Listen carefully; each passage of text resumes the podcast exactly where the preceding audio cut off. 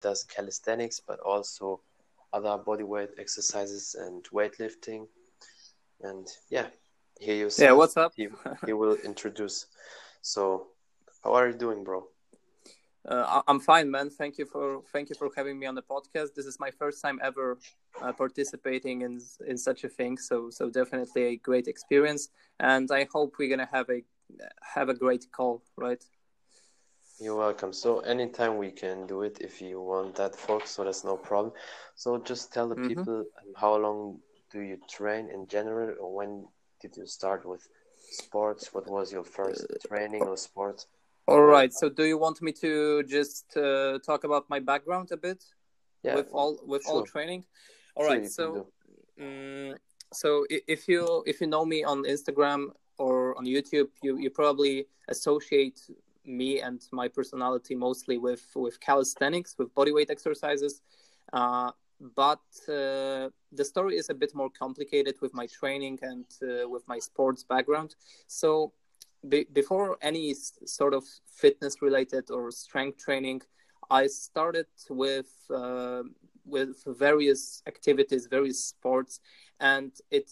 I think that the origins of uh, of that all is tennis. So I, as a kid, I was playing tennis. Uh, maybe not on the on the highest level, you know, but uh, definitely due to due to my family uh, being kind of in this environment, uh, I became pretty um, maybe not uh, not great at tennis, but uh, I let's say that uh, I did ha- I do have tennis background, okay, as a kid, and I was playing it for six years, but unfortunately, uh, due to some issues with my wrist, I had to stop.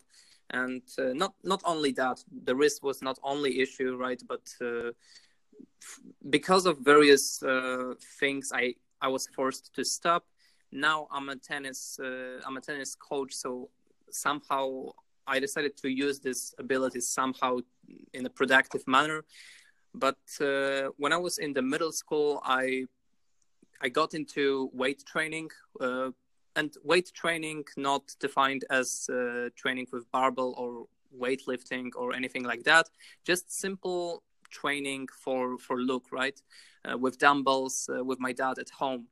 And that's when it all started. After a year of this kind of training, I decided to go more into bodyweight exercises just because this was something that always I was always passionate ab- about when it comes to watching these people.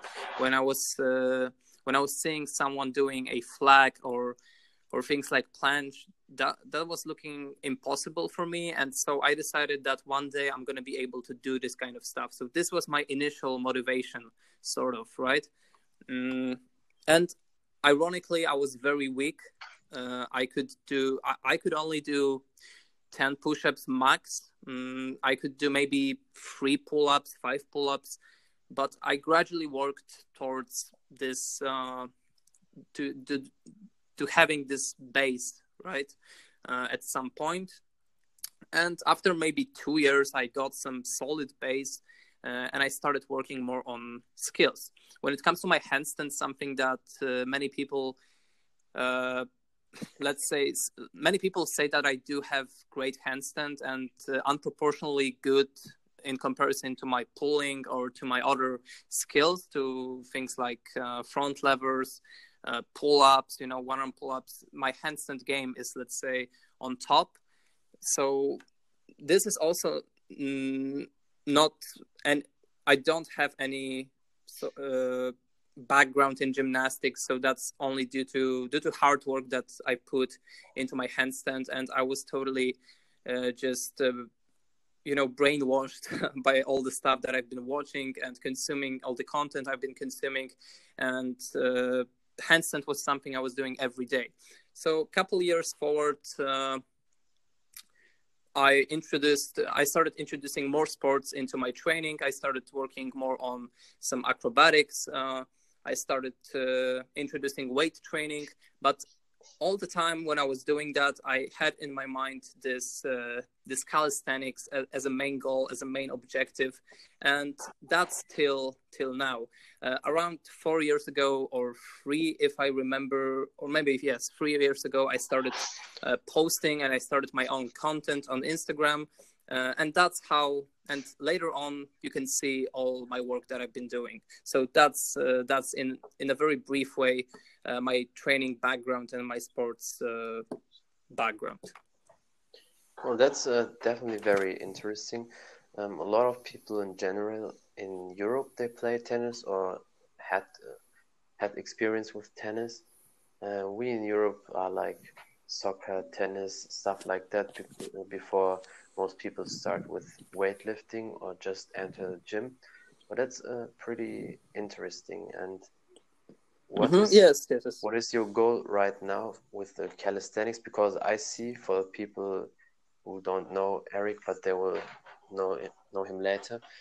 Um, you combine always weightlifting with uh, body weight exercise. Mm-hmm. That's great because a lot of people that do just stiff work with dumbbells or with lifting, but that's uh, one dimensional. And so I'm always a big fan on or believer of um, a lot of variations in training.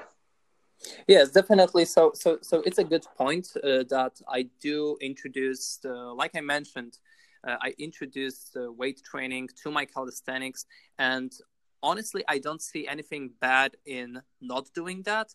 And uh, also, I don't think not introducing uh, any calisthenics is also uh, I don't think it's necessary to to introduce calisthenics. But the thing is, we have to be specific towards our goals and uh, what we want to achieve. If I want to achieve uh, planche, right? So this exercise, this pushing exercise with straight arms, uh, where you just maintain your body parallel to the ground, you know that you need uh, strong front delts. So it's a natural thing to supplement your training with things like overhead press and uh, I think it's getting better in in this genre. But people used to have very dogmatic view on training that if it's not body weight, it's not gonna uh, carry over to our sport. But it definitely will. Calisthenics is still strength training, and it all it all you know works the same muscles, right? There's no difference um, in in in this sense. Yeah, right. And also, the body doesn't know if it's um, body weight, kettlebells, or dumbbells because you only have to load up the muscles and to shock them. And if you do it the right way, you can achieve either way um, mm-hmm. muscle growth and whatever exactly yes of course we can get into that whole open chain, closed chain, closed kinetic chain exercises. And uh, there were some studies that show that exercises where you move your body through space produce better results. And that mainly due to probably more stabilizers uh, involved in these movements. But uh, for a normal person, you, you have to just uh, think about being specific into what what you want to achieve right and uh, train exactly same muscles that are required for for the goal that you have in your mind? Yeah definitely. And a lot of people who are not too excited about sport and just want to stay healthy for most people it's okay if they just go to the gym work a bit the muscles with lifting. But i will always say that uh, always implement a few push-ups into your training even if you're a classic lifter and do nothing else always a few push-ups, a few squats with your own body weight, dips or pull-ups. It's uh, never bad to do. But for people who have bigger goals and want to be a great athlete, it's always important to mix it up, to mix body weight with dumbbells, with any kind of lifting, uh, TRX and stuff like that. You can always vary, and the body will be happy about it and will thank you later. So you will definitely gain some muscle. Yes, surely var- variation is, is an important aspect of, of training, right? And do you prepare yourself for your workouts or for any type of uh, body weight exercises? Uh, prepare in a sense of uh, like physical preparedness or yes or physically and mentally physically and mentally, but for for my regular training sessions or yeah, for your regular of... training sessions or mm-hmm. for your uh, specific goals. All right, so it, it's a good question. Uh, I didn't think about it much, but um, when it comes to the let let's start with the mental preparation. Uh, I do think it's very important to be in your zone when you're training, and um, I uh, honestly I thought that it's a bit overrated mm, because I never really think about it before when I was younger, but now as I as I'm more a bit more experienced, I see that uh, especially if you do have lots of things going in your life, and uh, training is not the only thing on your mind that you that you care about, you should uh, you, you should focus um, you should um, do something to improve your focus on what you do at the moment at, at the moment when you're training right? And what i do what i do is very simply um, if i go to to train right after my uh, university then i'm gonna have to take uh, take a, a, little bit of break you know sit somewhere eat maybe uh, rest a bit because uh, especially if you're if you're a person that uh, is maybe a bit more introverted like myself i really have to get a bit recharged in a sense and put myself into different mindset. That works really well for me and when i go into session after this kind of break then I think only about what I have to do, what uh, what are my numbers, what are my plan, what what is my plan basically for this session, and I can realize that. Mm, on the other hand, if I go to the session straight after something and I'm very, um, I'm attacked by different stim- um, I'm stimulated by different activities that were happening to me before. Uh, this is when I can go and uh, get into that trap of, let's say, I call that reverse ego lifting. It's basically the concept of doing what you're comfortable with, what looks cool, especially in calisthenics, is very common. And you're not sticking with your plan, but you do your training more for fun than for actual results and this is very harmful for your progress as as you can imagine right? So this is the mental preparation a bit of maybe just to break to take a break from your normal activity. It can be 15 minutes from your normal life. Then you go into your session and then i'm fine. When it comes to physical uh, i care mostly about having you know a good recovery. Good recovery in the sense of sleep mainly uh, in a sense of managing my stress and managing my training stress, uh, managing my um, loads, my training loads, having um, having a balanced diet also is uh, is important, right? And this would be it for the preparation part. Yeah, that's very interesting with the mental stuff to separate yourself from different things. It's really important because I see a lot of people when they train, especially when they train with uh, a lot of people together, like um, two, three, or more people uh, together in the gym, and they're always mm-hmm. laughing, laughing around, goofing around, and stuff like that, and that holds you up from the focus. On the other hand, if you have a great training partner who spots you and and who says, "Okay, now let's go," your turn helps you. That's good. But for me, that's why most of the time when I lift weights or do my body weight exercise, I train alone because then I have like a laser focus And that's really important what you said. Uh, this is very very good point because uh, I, I read about actually i read about uh, how these different situations affect your training.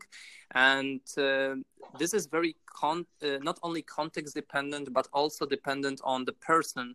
Uh, if you have a person that is more introverted like myself these people surrounding me and like talking with other people between between my work sets uh, things like that tend to distract me more than a person that is more extroverted. But not only you know it's not about only being extroverted but uh, being comfortable in this kind of situations.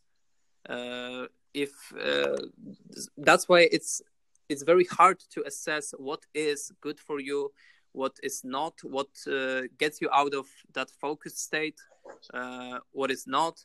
I do have people that i train with and whenever i train with them i feel very good and very focused. Mm, but of course uh, other individuals may influence my sessions uh, in a worse way. Uh, so it's all gonna be you have to figure it out yourself and you have to see uh, what allows you to maintain that focus through through the whole session? Yeah that's definitely a good point for sure bro.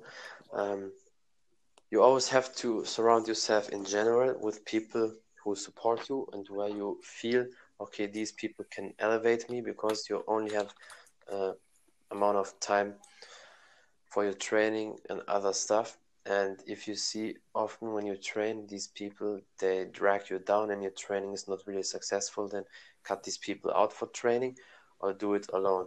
So that's why i don't really train with a lot of people.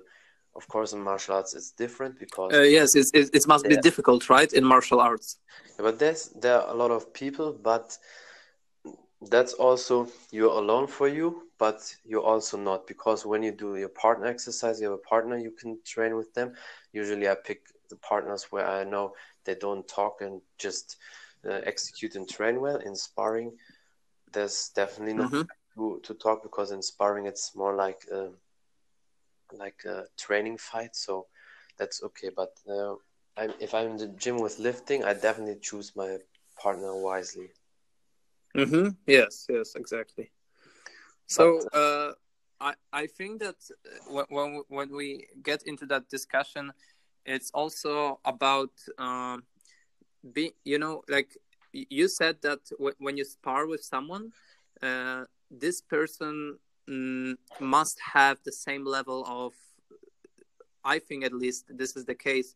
The the person must um, be as serious as you about what you're doing. If one person is sparring because uh, he wants to improve and the other is doing the, it just for fun, then it's not going to be a beneficial uh, interaction.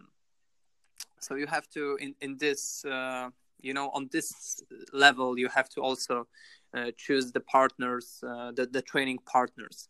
Uh, in calisthenics, of course, you're mostly not mostly, but you there's no problem in training alone, and many people actually choose uh, to train at home on the rings, on the on the pull-up bars. That's what I do also.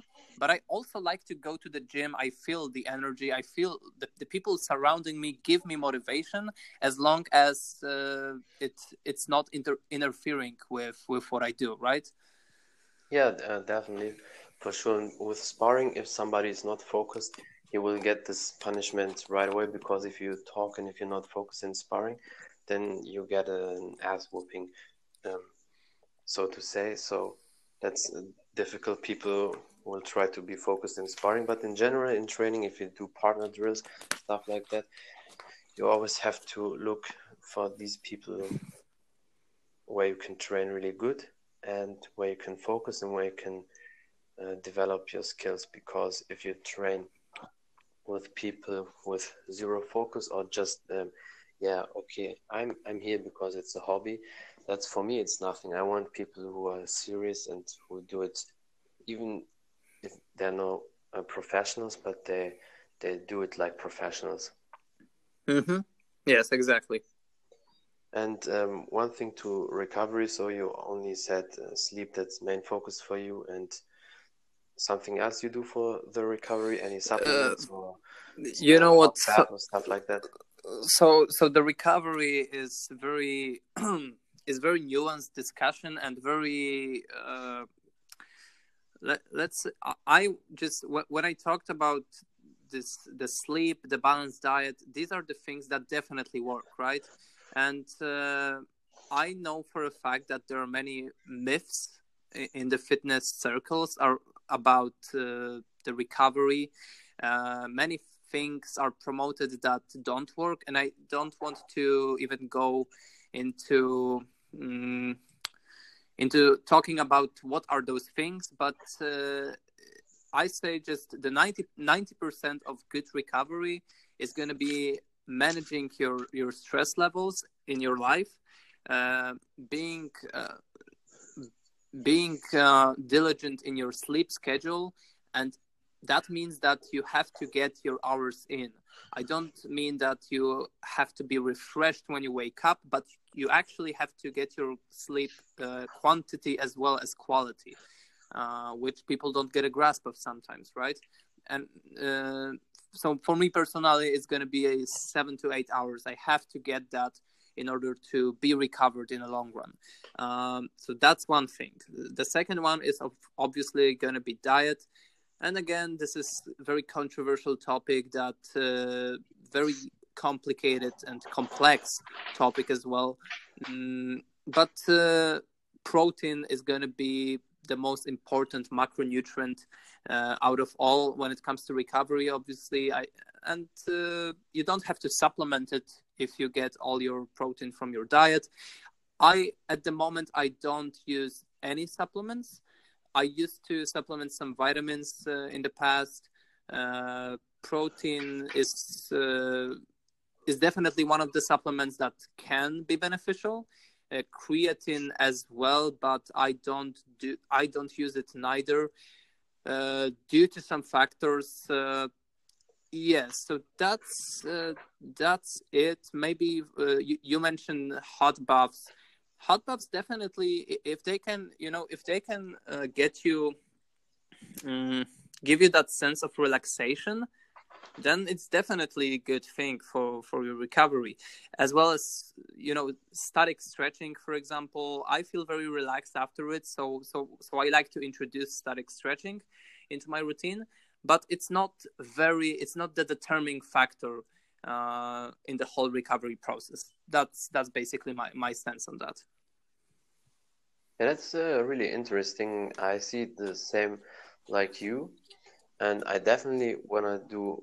If we do next episode, uh, want to come to the topic uh, of stretching and a bit more recovery because I'm mm-hmm. also not a big big supplement fan. But sleep, no matter what you take, and even if you take the best stuff, sleep is always number one and key. I saw some documentations and videos on YouTube about from sleep experts. Sleep is the most important thing. If the sleep is is mm-hmm. KO, then nothing works. Of course, you can function, and I also had days where I slept one or two hours and. Uh, still functioned. But if you do it long term and yes, regularly, if you train, if you train like a high level athlete, you will pay the price with your body, mm-hmm. and that's not good. So sleep is always key, number one.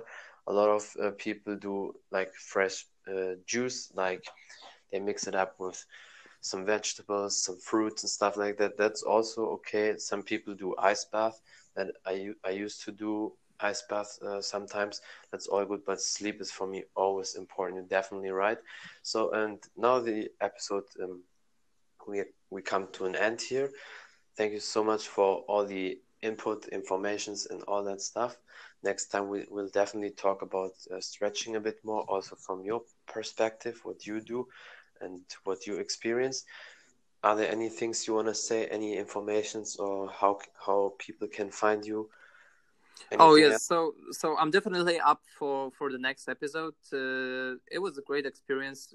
It, it came. It's it's half half an hour. It's uh, it's ridiculous how how fast it went. Honestly, uh, I don't know if it's because of me because I was talking so much, but I, I do like i said i do have a tendency for for too much talking so sorry that's if... okay that's no problem i know that feeling and uh, yeah if you enjoy things you do then half an hour is like three minutes you're right yes exactly but uh, if you want to find me uh, uh def- it's Frinks Movement on Instagram and Frinks Movement TV on YouTube. Uh, I'm gonna be. I'm mostly focused on YouTube uh, at the moment. Uh, I did. I was dealing with some other with some personal stuff uh, so i've been not not uploading lately but uh, now i'm getting back to it uh, with double force and uh, definitely some new episodes of calisthenics programming or some uh, really really fun videos on my instagram coming up. Uh, 31 october is my birthday and this is where this is when the video of my training progress, something that we talked about today, uh, the clips from seven years ago will be, let's say, revealed and compared with what I do now. Very interesting stuff to see what you can achieve uh, realistically with not the best genetics uh, to this sport. Uh, so yeah, so so so in, I invite you all to check it out. And thank you once again for having me. It was it was really a pleasure, and I'm up for for the next time. Yeah, that's awesome. Anytime, my brother. And of course, I will link everything in the description. I will link his YouTube and Instagram account. You can follow him. For me, it's almost like a must. You have to follow him because these uh, skills in these videos and how he explains everything that's really good and you can learn a lot, especially if you never did bodyweight exercise or calisthenics, you can learn a lot and he breaks it down really easy and his YouTube account as well. So I will definitely link everything and thank you so much for tuning in, for listening, and until next time. Bye, everybody.